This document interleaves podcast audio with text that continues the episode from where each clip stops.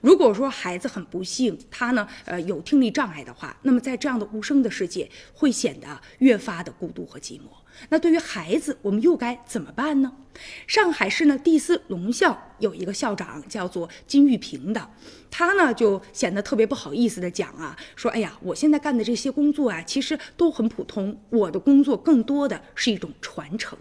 他最开始啊当老师的时候，那个时候班上有一个从来没有开口说话的孩子叫出了妈妈，他当时才明白，原来自己找到了做老师的意义。那么就这样抱着这种信念，做老师一做呀就是三十四年呢。这几年呢，医疗技术的发展为听障人士也提供了更多的可能性了，所以让孩子们能够呢更加好的来进行康复治疗，也成为他的一个重中之重了。所以呢，在教学的过程当中啊，他也提倡个性化的康复的教育。他认为每一个孩子都不一样，但是在他眼里，每每一个显得都特别的优秀哈。有一个很清秀的小男孩，刚入校的时候特别的沉默，不愿意和别人沟通。后来呢，慢慢的，现如今呢，他都成为小老师了，能够教其他的学生怎么来讲解古诗啊。而其他的孩子也受益了，不同程度的也有所进步了。所以也是希望这样的好老师能够越来越多，帮助那些孩子们。